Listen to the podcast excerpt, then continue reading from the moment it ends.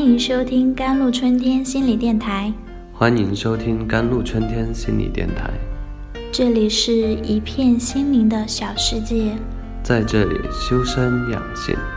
这里是一个心灵的加油站，在这里修复保养。我是今天的主播 Celine。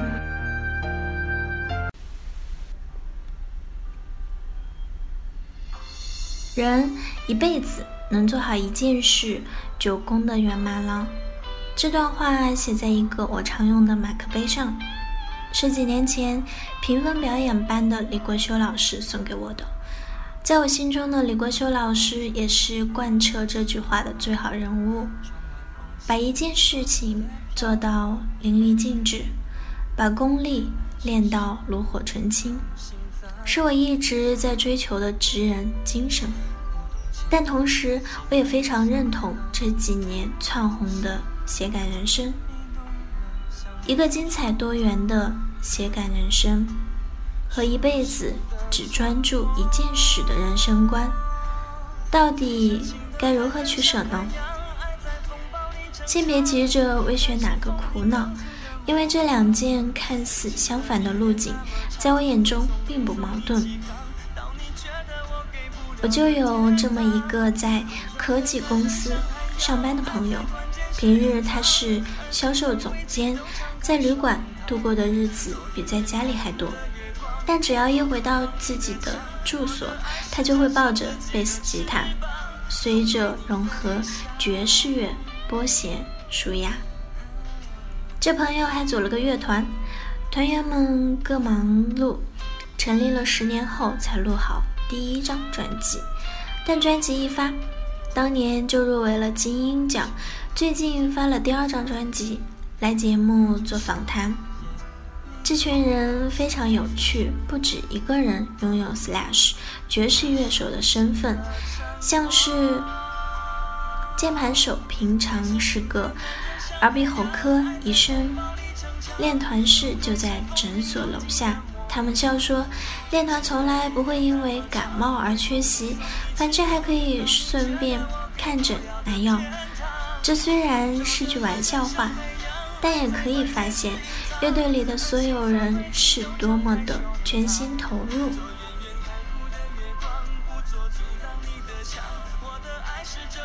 团长说：“我们后来发现，工作虽然忙碌，但人生不会停下来等你。”我后来去观赏他们的现场演出，乐曲之间，团队们在台上聊着创团的辛苦，竟然几度根言。想必他们为了追求自己热爱的事，都做了许多牺牲。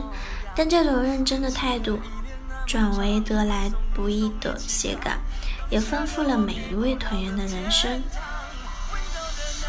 有时候，在一个领域所学的能力，也能成为写感的养分。像是年轻的台湾小说家，他的小说和他办的杂志，在文学界都享有佳评。而他和他的老婆共同的兴趣，除了文学，就是甜点。小说家爱的作品百百种，于是他想，为什么不能把文学变成甜点？而他的老婆也花了不少时间在钻研甜品，于是，在多年的筹划下，他们成立了日新甜点文学工作室，把文学作品变成甜点上桌。他们从文字的风格、作家的个性，或者说作品名称发想甜点，像是白先勇笔下的一把青，就成为沁了。高粱酒的高粱梅子蛋糕，上面还有层白糖霜，听起来就非常可口。也因为文学的联想，也让甜点多了故事和想象力。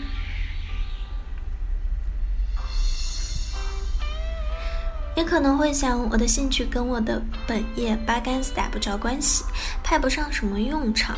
但其实你可能只是还没能等到结合的机会，让我老王卖瓜一下，分享我当年在广告公司的经验。当时我在广告制作公司，常听到很多客户抱怨找不到好的配乐，加上公播权法的修正，使得很多音乐都得克制化。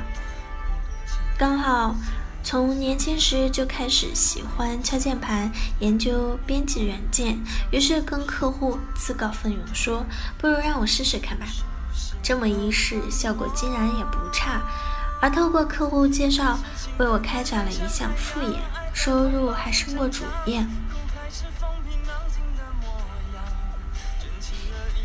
从科技新贵和医师们组的爵士乐团，小说家开的甜品店，到自己的经验，我想说的是，虽然主业归主业，兴趣归兴趣，但面对主业时的我们，总会要求自己要维持专业和专注。为什么面对自己的兴趣时，却不这样要求了呢？拥有精彩喜感身份的人。面对兴趣的时候，一样自动变得专业又认真。如果我们能够把主业跟兴趣都赋予同样的态度，虽然有点累，但谁能说有一天你的兴趣不会成为你的新主业吗？偶尔，在我做了段音乐、写完一段稿子，或者是结束一个电话会议后，我会抬眼看见国学老师送的那个马克杯。做好一件事，心就功德圆满了。这几年的我，看得更明白，也更确认了：认真对待每件事，要做就好好做。既然要玩，就不要玩票，把它当真吧。因为人生不会等你，机会说不定就在转角。能做好一件事，确实功德圆满。能做好两件事，更是功德无限。好了，以上就是今天的节目内容了。咨询请加微信 jlcd 幺零零幺，或者关注微信公众号“甘露春天微课堂”，收听更多内容。感谢您的收听，我是 Sally，我们下期节目再见。